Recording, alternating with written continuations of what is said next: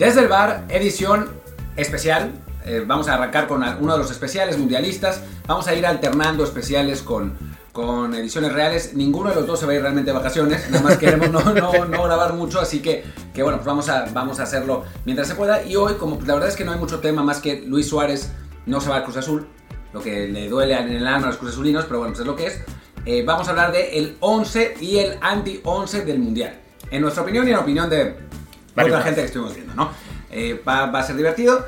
No, no incluimos ni a Héctor Herrera ni a Raúl Jiménez en el anti-11.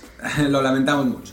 Pero bueno, yo soy Martín del Palacio y me acompaña como siempre Luis Herrera. ¿Qué tal Martín? ¿Qué tal gente que nos acompaña siempre en Apple Podcasts, Spotify y muchísimas aplicaciones más? Antes de continuar voy a decir que cuando Martín dijo lo de que es edición especial, por un momento pensé que iba a decir que era edición especial porque es el fin de una era. Una era que en el último año y medio ha sido eh, complicada, con momentos de ilusión, momentos duros, y que, pero bueno, que ha llegado a su fin ya con, con lo que pasó ayer. Y entonces, pues dije, Martín nos va a soltar aquí el esto es especial. Se ha vuelto, pues fue una cosa muy complicada para él aceptarlo, pero finalmente así ha ocurrido. Zach Wilson ya no es más el de los Jets. No, no, no quiero ni hablar de eso. Pinche desastre. por suerte no lo vi en la noche, porque si lo hubiera visto en la noche no hubiera podido dormir del coraje. Lo, lo, vi en la mañana y llegó un momento en que le, adelanté, porque ya estaba hasta la madre, hasta que vi que habían cambiado que entonces le retrasé para Y yo fue al revés. Yo lo vi en la noche, pensaba dormir temprano porque no me interesaba ver un Jacksonville Jets. Pero fue tan divertido, tan dramático lo que pasó, que lo vi completo y ya no pude dormir. Pero bueno, ya, regresando después de, esta, de este apunte de fútbol americano que Martín creyó que sea otra cosa, vamos ahora sí a darle al fútbol con este. Ah, no, faltaba un comercial, ¿no? Que nos escuchen en Apple Podcast, que pongan ahí, por favor, su review de 5 estrellas con comentario para que así más gente nos encuentre. Y también, por favor, encuentren el Telegram desde el Bar Podcast, donde ya saben que van a recibir los avisos de episodios, de columnas. También ahí se van a enterar aparentemente de la vida personal de los demás, eh, de, la de Martín y de la mía. Ah, sí, ya están hablando de eso. Ya también están hablando de eso. De hecho, yo me enteré primero de una cosa vía Telegram y ya luego la fui a confirmar a Instagram. A ver, la, la, cosa de la que habla Luis y por la que hizo el chiste es porque me caso Todavía no sé, todavía no sé ni dónde ni cuándo. Pero sí, sí, sí, esa es, esa es la realidad. Ya.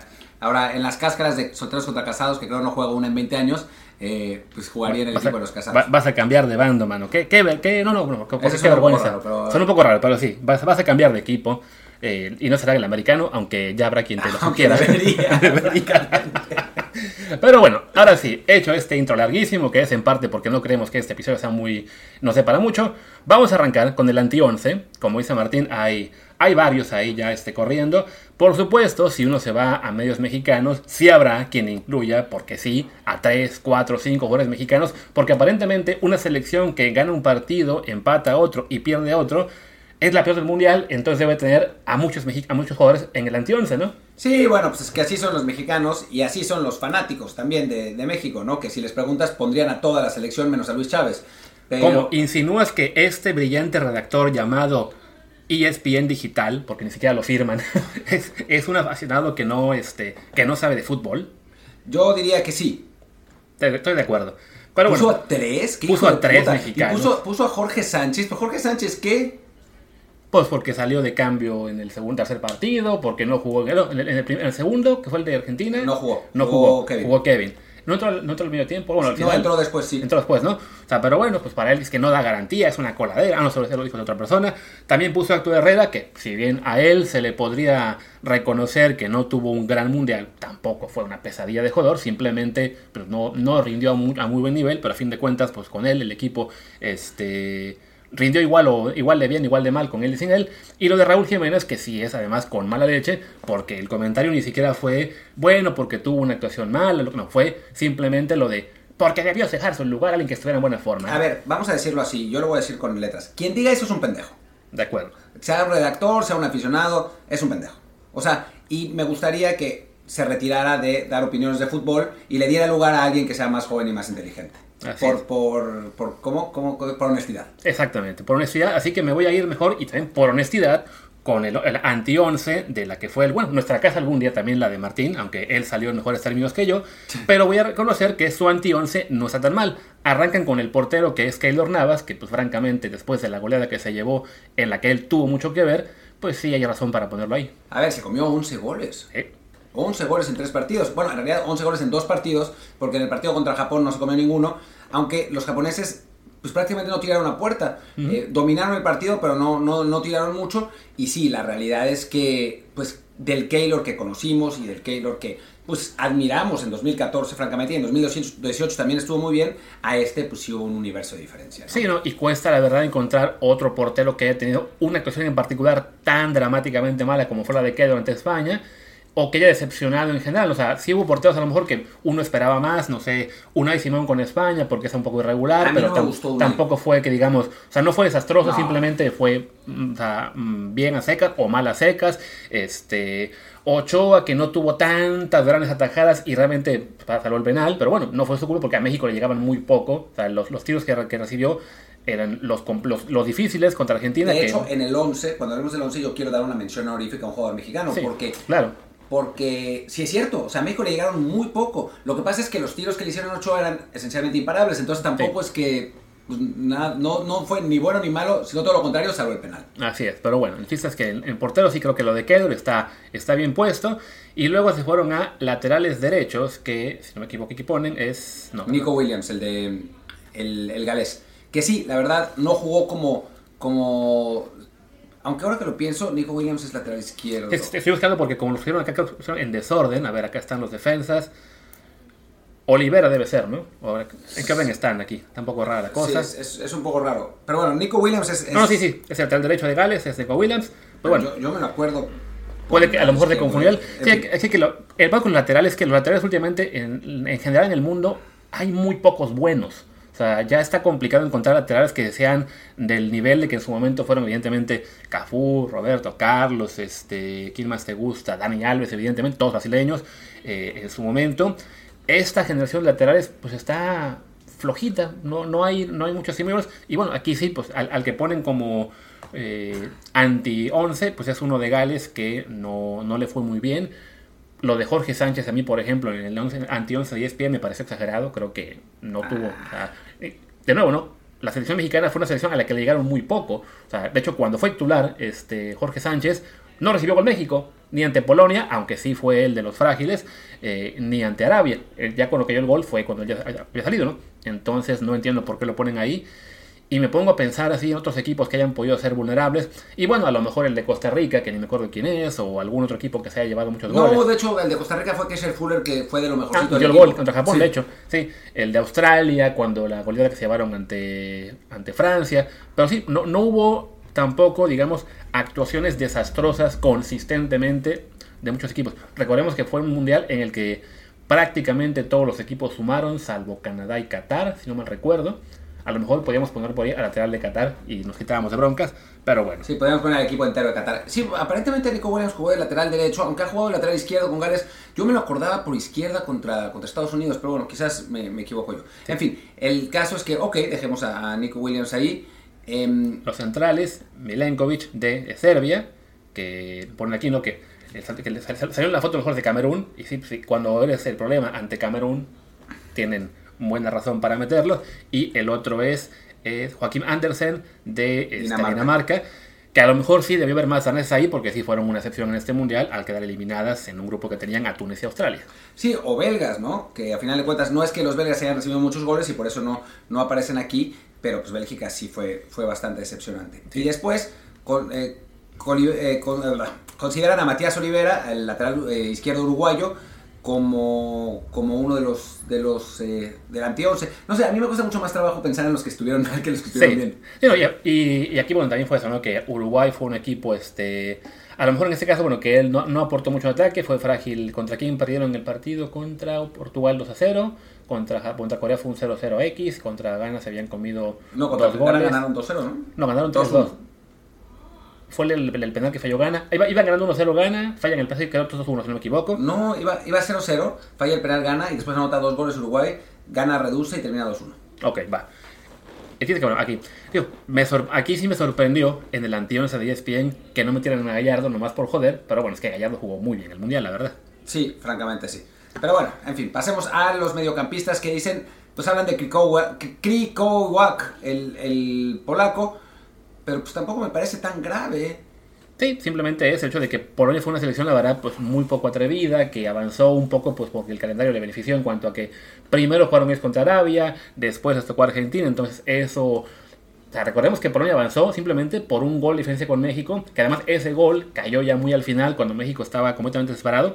O sea, pero no fueron un equipo que impresionara, ¿no? O sea, contra México el partido original Quizá México fue un poquito mejor, sin que fuera tampoco así algo injusto al 0-0.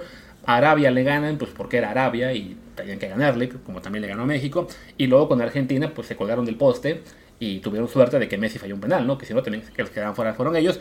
Y ante Francia lo mismo. Fue, bueno, ni colgarse del poste porque ya iban perdiendo desde el primer tiempo, si no me recuerdo. Pero sí fue una, sección polaca, la verdad, flojita. Bueno, contra Francia, de hecho, tuvieron su mejor partido del Mundial. Si te acuerdas, pusieron en peligro varias veces a Francia. Anduvo bien el Lloris en el en el partido. Ya cuando les cayó el primer gol, ahí sí, se, fue se, comió, se comió en tres, ¿no? Pero un, un rato ya anduvo Polonia. Sí. Y luego dos que también de equipos quedaron eliminados, Matías Vecino de Uruguay y Kevin De Bruyne de Bélgica, que sí creo que De Bruyne quedó, la verdad, muchísimo a deber en este mundial. Yo pondría fe de Valverde, ¿no? O sea, esperábamos muchísimo de Valverde. Pero acuérdate que Valverde tuvo esa barrida a lo pollo briseño. Sí, tanto Valverde como Bentancur, yo esperaba mucho de ellos, eh, francamente, porque eran uno, o sea, dos mediocampistas muy talentosos, ¿no? Y la verdad es que sí, sí fueron, fueron decepcionantes. Pusieron a Vecino, pues no sé, porque sí. Yo creo que fue por un, uruguayo, ¿no? Y luego, entre una delantera, ellos pusieron a Romero Lukaku, que creo que estamos todos de acuerdo en que fue el peor 9 del mundial, porque, o sea, sí, lo de Raúl, que jugó muy poco y cuando jugó no fue Sibo, vale, no fue Sibo y ya, ¿no? Lukaku se comió 14 goles ante Croacia, ¿sabes? Ese sí fue el peor 9. Thomas Müller, lo mencionan aquí, lo que tiene que ver con el hecho de simplemente bueno, de que Alemania se va eliminada eh, por circunstancias y ya no marcó gol. No me acuerdo que fuera tan malo lo suyo. Y luego marcan a Chucky Lozano ellos como uno de los peores. Creo que aquí fue más por, por, por señalar un mexicano, pero sí, no, no fue el Mundial de Chucky, definitivamente, no, no estuvo al nivel del de 2018. Pero si querían poner aquí el anti-11, yo ponía Cristiano. Sí, Cristiano tiene que estar. Cristiano la verdad es que tuvo muy mal mundial, tuvo la polémica esta con, al quedar fuera del Manchester a unos días de que empezara, o, cuando empezó ya el mundial, sí le mete gol a Gana, este, penal, sí le mete gol a alguien más, ya no, a nadie más, ¿no? ¿Solo fue el de Gana? Solo fue el de Gana, sí. Sí, lo que luego fue el de Corea, que no, el de, el de Uruguay, que no fue suyo, sino fue de Bruno Fernández, contra Corea juega, se enoja porque lo sacan, y después ante Suiza meten todos gol menos él, ante Marruecos lo meten y tampoco hace, ni, ni la toca, o sea, creo que ahí sí tuvieron miedo de ganar clics, porque además hubiera tenido un montón de clics este artículo si ponían a Cristiano. Y yo sí definitivamente creo que con la pena, pero y se van a enojar algunos, Ronaldo ahí sí fue la mega excepción del mundial y se vale, porque ya por edad y lo que sea, pues no, no jugó bien. Y ya busqué, y Nico Williams sí jugó de lateral izquierdo, ya, me, ya me parecía a mí que no podía estar tan perdido, francamente, y sí, sí jugó, jugó lateral izquierdo el, el mundial. Y pues, tampoco me pareció tan grave. Lo que pasa es que se esperaba más de él y no, no logró eh, ser decisivo, pero además se le había muerto el abuelo antes del partido. Entonces, bueno, salió llorando y todo el mundo habló de por qué. En fin, no sé. Eh, en fin. Sí, es, complicado señalar eh, jugadores este, así los, en un mundial. el, anti-11, al ser sobre todo pues, torneos tan cortos, que quienes quedan eliminados por lo general juegan tres partidos nada más, a veces dos, y salieron de cambio en alguno, o están suspendidos. Entonces, no es tan fácil. Es más eh, sencillo indicar algunos puntuales, ¿no? Cristiano en caso de Portugal, eh, Keylor Navas en la portería, en, el caso los belgas, Lukaku, De Bruyne, que si fueron quizá la mayor excepción. De Alemania, los creo, también, creo. creo que de Alemania pusieron a Thomas Müller porque no encontraban a nadie más. es que Alemania jugó bien. O sea, eh, tuvo, tuvo ese partido contra Japón. Ese, se, se, cayeron anímicamente contra Japón, como le pasó a España también. Y después empataron con España y le ganaron 4-2 a Costa Rica. Pues es que ¿Qué más? Que por ejemplo de España quizá pudieron haber mencionado alguno, aunque claro, le meten siete primero a Costa Rica y ya es como que ah, todos son unas figuras. Yo hubiera puesto, mira, a Pedri, a Gaby, Pedri, Gaby, Laporte, Pedri, Gaby, Gaby. Y así te la llevas todo el partido, como fue ese de Marruecos, que sí fue una cosa... No, no fue solo ese. Yo, yo a mí me tocó narrar todos los partidos de España y era literal, me gastaba, me, me gastaba la voz de Laporte, ahora Pedri, Rodri, Gaby, la porta otra vez. Sí, no, no, una cosa de locos. Pero bueno, ahí está el anti-11. Si ustedes quieren comentarlo en el, chat de Telegram, ahí no, lo discutimos un poquito, que además tenemos un poco descuidado, me parece, ese canal. Vamos a una pausa y regresamos así con los 11 ideales. Y ahora sí, vamos al 11 ideal del Mundial. Vamos a comentar los que pusieron y vamos a decir si estamos de acuerdo o no, porque la verdad es que hay muchísimas discordancias. Eh, hay gente que, por ejemplo, en este 11 que estamos viendo argentino, insólito, que en Argentina... Este, no, pero, no, pero este es de. La, ¿De dónde era? De SofaScore. Ah, de SofaScore, ok. Sí, porque en Argentina jamás pondrían eso, pero yo estoy bastante de acuerdo, ¿eh? El portero es Chesney. No, no el Divo Martínez, que la verdad no tuvo un buen mundial, pero fue un grande en los penales. Así que lo ponemos en el 11 ideal de los penales y en el 11 ideal de los, de, de los jugadores más asquerosos del mundo. Pero bueno, Ah, no, espérate, y miento. Mencionan aquí SofaScore en cuanto a lo que fue la, este, la puntuación para Chesney, pero este 11 que estamos viendo, ¿dónde estaba? ¿Dónde está? Sí, porque aquí mencionan a SofaScore, pero en otro sitio mencionan ahí está.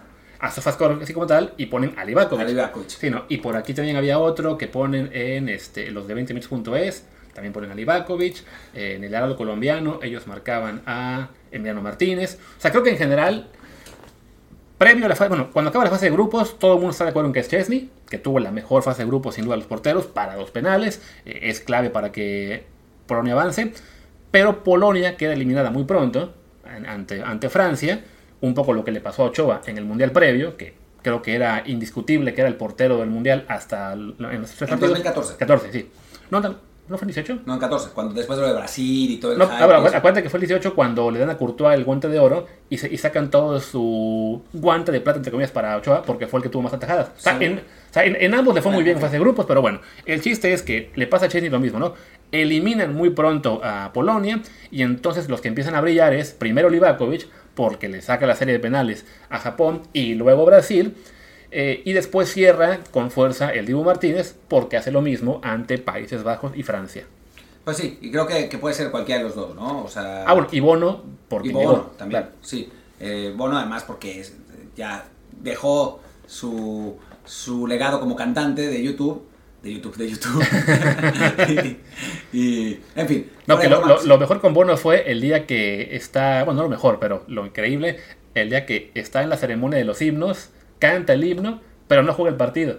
Porque se lastimó o se enfermó o algo en el, en el Inter entre los himnos y que arrancara el ¿Eso juego. pasó? Sí, y entonces entra el, portero suplente. No me acuerdo si fue en el juego con. Fue el segundo partido, según yo. Entonces, por orden de partidos, quizá fue el de Croacia.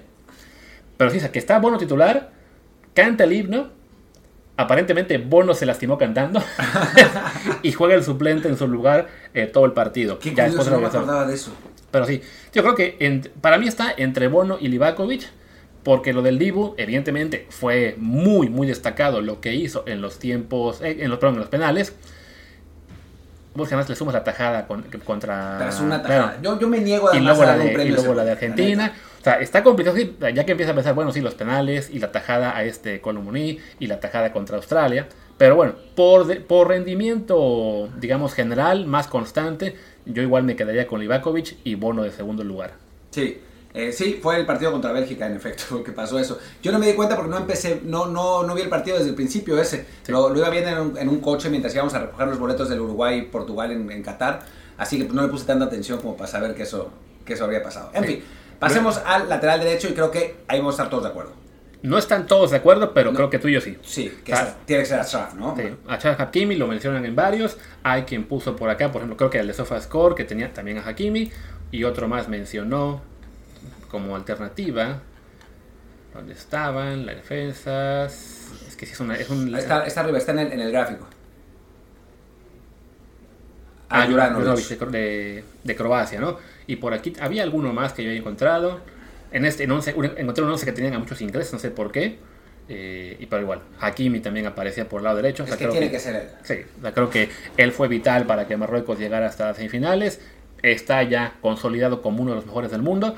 Y de todos modos, también tiene que ver con que mm, como no hay nombres grandes, o sea, cuesta el decidirse.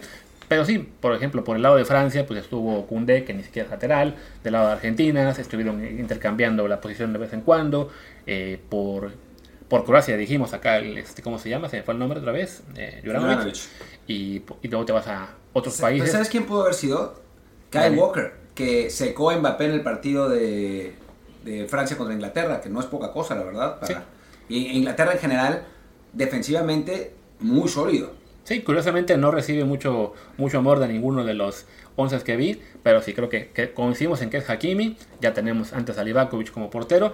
En la central me llamó la atención que en este 11 que, que estoy viendo, que es de B-Soccer Pro, pusieron a John Stones y Harry Maguire, a los dos como, como titulares. Pues serán, serán ingleses, ¿no? Aunque se no poner a Guardiola es un sí, poco raro. que lo ponen, se muestran por estadísticas, ¿no? Pero creo que ahí sí vamos a coincidir que son Guardiol y Otamendi los dos que deben quedar arriba, ¿no?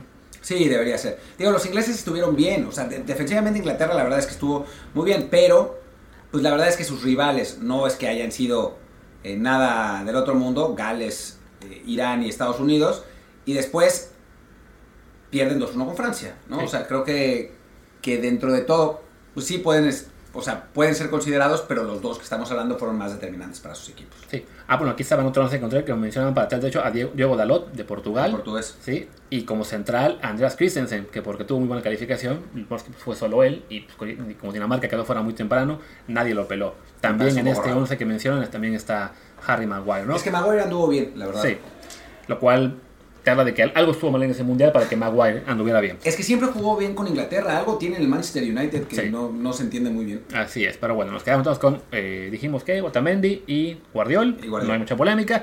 Lateral izquierdo, aquí hay quien menciona a Dali Blind, pero creo que también vamos a coincidir que Teo, Teo Hernández. Teo Hernández es el, si no indiscutible, sí por lo menos lo, de lo que tuvo más este, pues, un desempeño importante, entra de cambio por su hermano en el primer partido cuando se lesiona, juega bastante bien, mete un gol importante, fue el de la semi, La con- semi, contra Marruecos, ¿no? El, el el que remata el partido, no fue el, fue el segundo, ¿no? El primero, ¿no? Con el que abre el marcador, el que es como medio de tijera. Y después el segundo es. Ahora te digo, tengo aquí abierto el. Es decir, que marca gol. Sí, Colomani, el segundo, ¿no? El que, Sí. le Ah, pega sí, Mbappé claro, y que claro, entra. claro, cuando, cuando estaba empujando Marruecos y con un cambio lo, lo, Lo lo arregla todo de Champs. Pues ahí está. La defensa creo que no hay muchísima polémica. En el centro del campo, por ejemplo, aquí hay un- Muchas opciones, muchas ¿no? opciones. Encuentro uno que pone a Amrabat de Marruecos, que sin duda tiene sus eh, much- muchas posibilidades. Rabiot de Francia, lo cual me sorprende un poquito. Y McAllister por Argentina. Tampoco me convence tanto. Yo, o sea, creo que pondría a Enzo Fernández. Si, si vamos a hablar de mediocampistas argentinos, yo sí pondría a Enzo Fernández. Pero al que hay que poner forzosamente es a Griezmann. Exacto. En el, en el 11 que estaba viendo no lo incluyen. Me parece que lo de Griezmann fue, salvo la final, que evidentemente sí este, tuvo ahí un... eh, no, no fue un buen partido, pero creo que lo que había hecho como centrocampista en el, en el, en el desastre mundial era, yo decía, ¿no? era para estar en la terna de balón de oro. Evidentemente no juega bien la final y después pierden en penales, pues se desapareció de ahí. Pero sí creo que eh, Griezmann por un lado... eh, Amrabat de Marruecos me parece que fue el más destacado. Eh, aquí ponen, por ejemplo, bueno, es que se ponen a Gakpo, pero estamos para delanteros. Mencionan a Casemiro por Brasil, que fue. tuvo un buen mundial, fue verdad, más- digo, Modric por Croacia, lo mencionan también algunos, aunque creo que es más porque es Modric, no tanto porque él fuera él el jugador clave de, de los croatas. Acá también, aquí está Modric, eh, Ounahi de Marruecos lo ponen, bueno. Griezmann. eh, y por acá nos tenían en otro más a igual Modric, Amrabat y Jude Bellingham de Inglaterra, aunque creo que igual él sería más para los delanteros, ¿no? Y creo que tampoco califica entre los delanteros por más buen mundial que haya tenido. ¿no? Le le- me parece que le faltó un pasito, arrancó muy bien, le faltó un pasito que seguramente lo dará porque tiene un montón de, de talento y lo veremos a los 23 años, porque además el cabrón tiene 19, lo veremos en el siguiente mundial. Pero, pero por el momento sí creo que, que tendríamos que poner a Griezmann, a Amrabat y ¿quién es el otro que pusimos? Pues puede ser Enzo, Puede ser Enzo, sí. que además Enzo fue nominado como el mejor jugador joven del mundial, ¿no? Sí. Así que se lo merece, nos quedamos entonces con, eh, ya dijimos, Amrabat, Enzo y Griezmann. Y adelante, pues creo que está muy claro, Sí, creo los que extremos, claro. que son Messi y Mbappé, ni para qué discutimos con los demás este medios, y la duda es el 9, que muchos ponen a Julián Álvarez eh, como el mejor, algunos pocos defienden a, ¿cómo se llama? A, a Giroud. a Giroud. Creo que por lo que fue su progreso de empezar como suplente, quitar el puesto a Lautaro y además marcar goles importantes en lo que fue la, la semifinal y me, y me falta un partido más, creo que se lo lleva para mí también Julián. Sí, aquí ponen a Bukayo Saka, que es, no, es una mala idea, la verdad es que tuvo un muy buen mundial, el, el jugador del Arsenal. Eh, Harry Kane podría haber sido de haber metido ese último penal, pero Ah, no lo lo metió. metió. Eh, y bueno, sí, creo que, pues creo que tendría que ser Julián, porque además digo, no nos podríamos ir con tan pocos argentinos en el 11, así que, que hay que hay que poner a uno más. Una alternativa era marcar a Messi como 9 y poner a Gakpo de, de Países Bajos, aunque ahí tenemos dos extremos izquierdos, pero bueno, ya estamos Sería ahí. un poco raro. Pero no, yo creo que sí, Julián, Julián Mbappé y, y Messi son pues con justicia, ¿no? Pues ahí está. Entonces nuestro 11 se queda finalmente con Livakovic en la portería, con Hakimi, Otamendi, Guardiol y Teo Hernández en la defensa, con Griezmann, Amrabat y Enzo en el medio campo, Messi, Mbappé y Julián en la delantera. Yo le quiero dar una mención honorífica al bueno de César Montes, que creo Sí. que tuvo un gran mundial. Eh, si, si México hubiera avanzado más, creo que hubiera, no, no hubiera estado fuera de la conversación, porque la verdad es que a México prácticamente no le llegaron. Eh, los goles que le, que le metieron son de media distancia los dos contra Argentina y el último gol contra Arabia, pues ya no. Sí, o sea, que era fue un gol- chocolate. creo que fue un gol del que mucha gente ni se acuerda cómo fue. O sea, de que estábamos volcados al ataque, se tuvieron que dar espacios. El gol ni, ni afectaba ni siquiera lo que eran las posiciones de México, aunque parece que los jugadores no sabían. Entonces, Algunos sí, otros no. Algunos sí, otros no. Pero sí creo que lo de Montas en este mundial. O sea, evidentemente, no- lo de él y lo de Luis Chávez no alcanza para meterlos en una comparación seria del 11 Ni ideal, cerca. pero jugaron a gran nivel. Y si hubiéramos llegado, aunque sea una ronda más, algún, algún esfuerzo pudo haber hecho por mencionarlos. Bueno, tan nadie se acuerda del tercer, del, del gol de Arabia, que es una cagada gigante de Luis Chávez. Y nadie se acuerda, ¿no? Luis Chávez se queda colgado y por eso llega el árabe a, a anotar. Pero pues nadie lo mencionó, nadie dijo nada, porque pues eso, no tenía mayor importancia. Pero bueno, en fin, Vamos, vamos a una pausa y regresamos con otro 11 ideal que tenemos por acá. Ah, chinga, ¿cuál once ideal que tenemos por acá? Que yo no sé de qué once ideal estás hablando. El 11 ideal de fútbol transfers de Ah. jugadores a fichar tras esta Copa del Mundo. Porque claro, Mbappé, Messi, Griezmann están en el, en el 11 ideal del Mundial, pero pues ya, ya están en los equipos caros, en los, en los equipos donde no vas a, no, no son gangas, ¿no? Así que nuestros amigos de Food Transfers, que somos evidentemente somos nosotros, nosotros. y también nuestros redactores, pero bueno, los redactores, a encargo nuestro, hicieron un 11 de los jugadores a fichar porque están todavía en clubes no tan, no tan grandes y podrían a lo mejor ser no gangas, pero por lo menos sí jugadores muy interesantes. Así que, y además algunos ya están incluso eh, en negociaciones. Y arrancamos pues también con Livakovic porque es un portero que está eh, todavía jugando increíblemente en, en su propio país, en el Dinamo Zagreb. Así que me imagino yo que ya habrá algunos equipos que estén buscándolo. Decían que el Bayern, después se habían inventado los argentinos que el Bayern quería al Diego Martínez, pero... Y después decían que el Bayern quería Bono, o sea, lo, lo estaban ligando con, con todos los equipos. Lo que pasa es que se lesionó Neuer y están sin portero y por eso pues van a ir con alguien. Y la verdad es que Livakovic tendría sentido, ¿eh? Sí, sí creo que es eh, un portero que mostró un, un nivel enorme en esta Copa del Mundo. Sí es raro que a los 20 años aún esté jugando en Croacia, no sé qué bien. 29 tiene, ¿no? No, 27. ¿27? Sí, pero sí es una cosa muy, muy curiosa que, que siga ahí. eh, y me bueno, es que los porteros tampoco tienen tanta ventana normalmente, ese, es- ese es el asunto. Hablamos tanto de, de que no salen porteros mexicanos y eso, y pues es- tiene que ver con eso también. O sea, es, es difícil que, que un club europeo se fije en, porteros de, pa- de países que son no están en la órbita de la, Europa central, ¿no? De la Europa, digamos, occidental central. Luego, lateral izquierdo, he de confesar que yo no estaba muy alegre con esta elección, pero es que no había más. Fue Teo Hernández, que bueno, él ya está jugando en un equipo, eh, digamos, en un grande histórico como es el Milan, pero bueno, como es el Milan que no tiene tanto potencial económico ahora, pues y además, porque sí, no, no hallaron a nadie más a quien destacar aquí, diríamos que Gallardo, pero ya sabemos que no se va a ir de Monterrey, así No. que nos quedamos ahí con, con el buen Teo, para que además él ya estuvo antes en, ¿qué? en el Bayern. El Bayern. Sí, ¿no? Entonces bueno, a lo mejor se arrepienten y lo, lo recuperan. Pues sí. Centrales, pues muy obvio, Guardiol, que va- creo que va a dar un salto eh, importante. Tío, está en el Leipzig, que un equipo especialista, esta, esta empresa, en fichar jugadores al Salzburgo, luego Leipzig y de ahí al Bayern, o a otro lado quizá. Pues bueno, según esto, según nuestro portal, tiene un valor de 55 millones de euros. Según nuestro algoritmo. Exactamente. Eh, pero y después está César Montes, que ya se fue. eh, y el, nuestro algoritmo le daba 7.1 millones de euros. Lo vendieron por 8, así que estuvo más o menos en el, en el rango. eh, y bueno, qué bueno que, que ya se ha ido. Sí, aunque ojo que oficial aún no es. Digo, No, ya está, todavía ya- no está abierto el mercado Sí, de no, pases. sí, pero pero no, no han puesto un tuit los del español de "Mira, bienvenidos a... Es que creo que por eso, ¿no? Pero por ejemplo, hoy ya puso la el de Memo Ochoa. Porque era libre. No, pero igual, su, su contrato acaba el, 30, el 31 de diciembre. La verdad es que no lo pueden registrar. No sabemos si su contrato acaba el 31 de diciembre. Es un rumor. Claro, pero en, en teoría es lo que, es lo que pensamos. O sea, aunque, aún, aunque, o sea, aunque hubiera acabado el 30 de noviembre, la salvedad no lo puede registrar hasta el 1 de enero. Entonces, Es muy extraño que, que, a Montes no lo hayan anunciado ya en, en, el español, pero bueno, damos ya todos como un hecho que sí va a cambiar de equipo. Y bueno, este artículo lo publicamos un par de días antes de que, de que se confirmara, y ahí está, ¿no?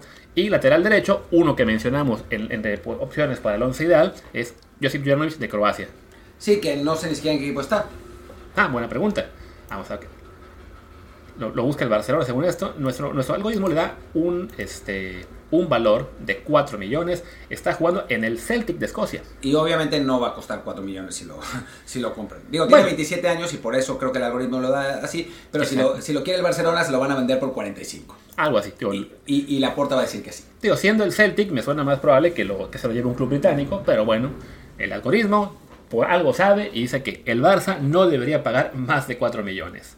Y después está Enzo, que obviamente en el Benfica, digo, ya se sabía desde el año pasado que llegó al Benfica eh, cuando empezó a jugar que era un jugador distinto y además llegó del Defensa y Justicia, ¿no? Cualquier cosa. Y ahora, después de este mundial, pues lo van a querer todos y se lo van a llevar por una, una fortuna. Creo que el algoritmo lo tiene por 25 años, eh, pero.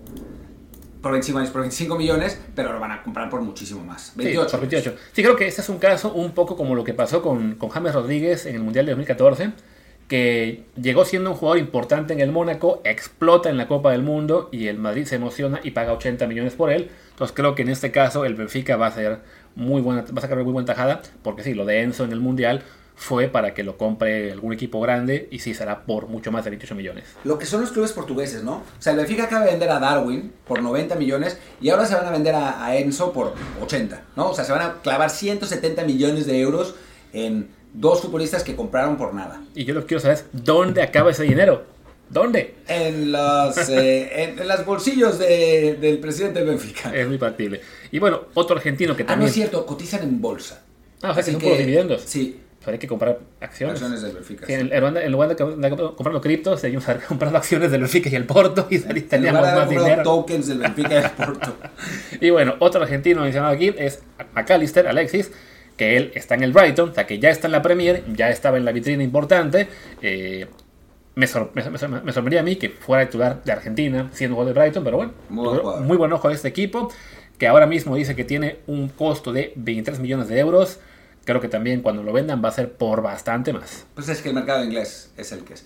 Después pasamos a Rabat, que es interesante el Rabat porque yo antes del Mundial no sé por qué estaba convencido de que había jugado en España, pero no es cierto, no, nunca. Está ahora en la Fiorentina y antes no había jugado nunca en España. No sé de dónde pasó eso. Pero bueno, el caso es que, que Amrabat claramente, después de su maravilloso mundial, va a terminar en un equipo más grande que la Fiore, ¿no? Sí, no. Estuvo antes de la Fiore estuvo en el Verona. De hecho, le pertenece... No, sí, le pertenece a la Fiorentina. También estuvo en el Bruges de, de Bélgica, en el Feyenoord. Ahora, eh, leí por aquí un artículo que dice que, que triplica su valor, aunque sospecho que ponen de referencia a otro club, así, a, otro, a otro portal, así que no vamos a mencionar eso. Y lo que dicen es que lo busca el Liverpool, que evidentemente le puede sacar una también una gran tajada eh, la Fiorentina. Y sí, creo que tuvo un, un, mundial espectacular. Sí, también hay que decir que siempre salen esos rumores, lo busca el Liverpool. Y al final de cuentas lo termina comprando el Everton, ¿no? O sea, no, no, no, lo, no lo eh, compran tanto. Aquí yo no estoy de acuerdo en este extremo izquierdo que es Sofía Bufal, que es un muy buen jugador, o sea, está claro, y que cuesta 3 millones. El asunto es que tiene 29 años. Sí. O sea, ya no lo van a buscar de clubes, clubes muy importantes a Bufal, por más que tuvo un, un muy buen mundial. Aquí a lo mejor la, el detalle es que no encontró nuestro redactor otro extremo izquierdo, porque recordemos, pues en Francia es Mbappé, y pues ya no está. Y el Chucky Lozano, el, el Chucky. Chucky. El Chucky está bajando de valor según esto. Sí. Eh, que ya también ha perdido, tío, que lo cual es normal por la edad que tiene, porque ya le queda poco contrato, o sea, no es simplemente de que ah, se volvió más malo, no, simplemente es una cuestión de edad y contrato. Y si me pongo a pensar así en más jugadores, tío, por Argentina, el que jugó un poquito más extremo a veces era Pepe McAllister, o bien está en bueno, María, María, la, la, la, final, final eh, por, por Croacia no recuerdo quién era el extremo izquierdo ahora mismo. Creo que no, no jugaban con un extremo izquierdo como tal, ¿no? Tío, eh, de seguramente no, de Inglaterra, pues todos ya juegan en la Premier League, cuestan carísimos, sí. así que no. Contra Francia jugó Foden. Sí, no, no está fácil. Obviamente no, no, no va a ser. En Croacia ahora te digo quién jugó como medio por izquierda. Eh, bueno, Perisic jugaba ahí. Eh, bueno, obviamente no se va a ir. Eh, y después, por ejemplo, hablamos de Bufal, de Lange. de Francia, pero hay un jugador de la Universidad de Francia que va a ser vendido por muchísimo más que es un ágil, ¿no? Ah, claro, que además no, no, lo, no lo mencionamos acá en este, en este 11, pero sí, definitivamente tiene muy buena chance. Sí, que de hecho hay un anuncio, una, una nota que dice que acepta las salidas de los dos jugadores y pues es que obviamente es la opción más clara de hacer, de hacer caja, ¿no? O sea, Bufal sí se va a ir, pero se va a ir por, por menos, por un ágil sí pueden sacar una, una buena cantidad, ¿eh? Así es. Creo que igual su valor de mercado, en, según los algoritmos de las páginas estas, también era bajo. Creo que eso, ¿no? Porque jugaba en un club pequeño, eh, no, siendo marroquí, no era tan conocido, pero sí, ya con 22 años y habiendo jugado muy bien Copa del Mundo, veo acá un, un portal que dice que el Napoli es el que lidera la, la carrera, otro que está atento el Barça, o sea, de que se va a ir, se va a ir, y el Angers con eso, pues va a, a derramar muchas lágrimas, las cuales se van a secar con billetes de 100 euros. Sí, sí, sí, o de 500. Pero, y sí, lo, de, lo del algoritmo de nosotros con un AGI también tiene que ver con que todavía no está actualizado con el Mundial. A Bufal, el nuestro le da 3.4 millones. Claro que también va, va a Va a ir subir en, en la siguiente Aunque no actualización. por muchísimo más, ¿eh? O sea, yo creo que si se va, se irá por 10 o una cosa así por la edad. Ah, no, mientras es el, el de 3.4 era el de Bufal. Sí, sí, el, el- el otro fue el de, ¿cómo se llama? Unagi. Unagi. A ver, ¿dónde está aquí el link al de Langers? A Unagi, Unagi, Unagi, Unagi. Por aquí debemos tenerlo. Ahí está. 11.3. Ah, bueno, pues Sí. estaba más alto. Es que Es un tiene valor. sentido, ¿no? Claro, es que el, el- el que yo vi de 3 y pico es el que hacen los fans. Ah, ya. El algoritmo, el que sí sabe hacer esto bien, que es el de footballtransfers.com, ahí sí ya le dan 11.3 y sí, seguramente va a sacar aún más dinero el, el Angers por este jugador. Extremo derecho, nos fuimos con Colomani Absolutamente. del, del- del Frankfurt. Y curiosamente, por dos partidos, realmente. Sí.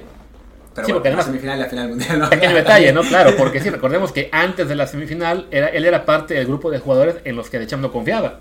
Que decíamos, ¿no? Es que no, hace cambios, contra Inglaterra apenas hizo uno. Eh, no- pues, está en el Frankfurt, bueno, equipo de Europa League, no es tan bueno. Y sí, en la semi y en la final ya con eso explotó. El algoritmo ya le da un valor de 50 millones. Me parece que ya sea el Bayern, o el City, o el Liverpool, o el Chelsea, alguno de esos sí lo puede pagar. Va a acabar en el Arsenal, fracasando. Pero bueno, en fin, no, ahora ya no fracasa en el Arsenal, qué triste. En fin, y después el centro delantero es Gonzalo Ramos, que bueno, a todo el mundo conquistó con tres goles en un solo partido, pero siendo portugués, siendo de Jorge Méndez y siendo joven, seguro. Y siendo el Benfica además, Ah, seguro además. se va a ir por una che fortuna a la Premier. Sí, estoy aquí buscando el link para, para su perfil, porque es un detalle que le falta corregir a nuestra página, que es el tener los links automáticos de los clubes. Pero bueno, sí, me imagino yo que va a estar también en un, en un valor, este, ¿cómo se dice? Muy, muy alto el que vamos a encontrar suyo. Así que, ah, mira, qué puro soy. Estaba yo buscando. Ya me salió. Tiene un, el algoritmo, tiene 37.4 millones de valor de mercado en este momento. Y Tiene- se va a ir por más, ¿eh? se va a ir por más. El rango que le ponen acá. Ah, porque aparte en nuestro portal, un detalle que yo no había, que había olvidado, no solo te pone el valor actual, sino el rango de, en el cual se puede estar manejando. Entonces está ahora entre 28 y 47 millones. Y aún así creo que se está quedando corto. Es porque el, el algoritmo quiere ser modesto, no quiere exagerar. Pero sí, después de la actuación que tuvo ante Suiza, ya debe tener muchos ojos encima. Tío, como tiene que es 21 años, este, fue eso, fue un partido en el que di yo. Los, los clubes grandes quizás se lo tomen con un poquito más de calma en comparación con el resto de juegos que vimos en, el, en este 11. Aunque bueno, Darwin brilló sin mundial y aún así y lo vendieron por 80 millones, ¿no? Así que, que es posible que se vaya por, por una buena cantidad de dinero y además, insistiendo, Jorge Méndez tiene el control absoluto. Por lo menos no se lo llevó al, al Wolves, que ya se llevó a Mateos Cuña y que se la- le pone la cosa un poco más difícil a Raúl, pero, pero bueno, por lo menos no, no es esa competencia. Pues ahí está. Ya creo que con eso podemos acabar este episodio especial de hoy de anti-11 del Mundial, 11 ideal y 11 a fichar. Y ya regresamos la próxima semana, pues seguramente con más especiales, pero algo de actualidad habrá. Ya hoy nos estaban... Encontramos un, un broker en Twitter que nos estaba proponiendo una entrevista con otro invitado que ya ha estado aquí. Está muy bien. O si ustedes quieren, el contenido que ustedes quieran escuchar acá, en Twitter pongan qué quieren, qué quieren oír, a quién quieren que entrevistemos para comprometerlos y los traemos. Eso. Pues muchísimas gracias. Yo soy Martín del Palacio. Mi Twitter es arroba martindelp.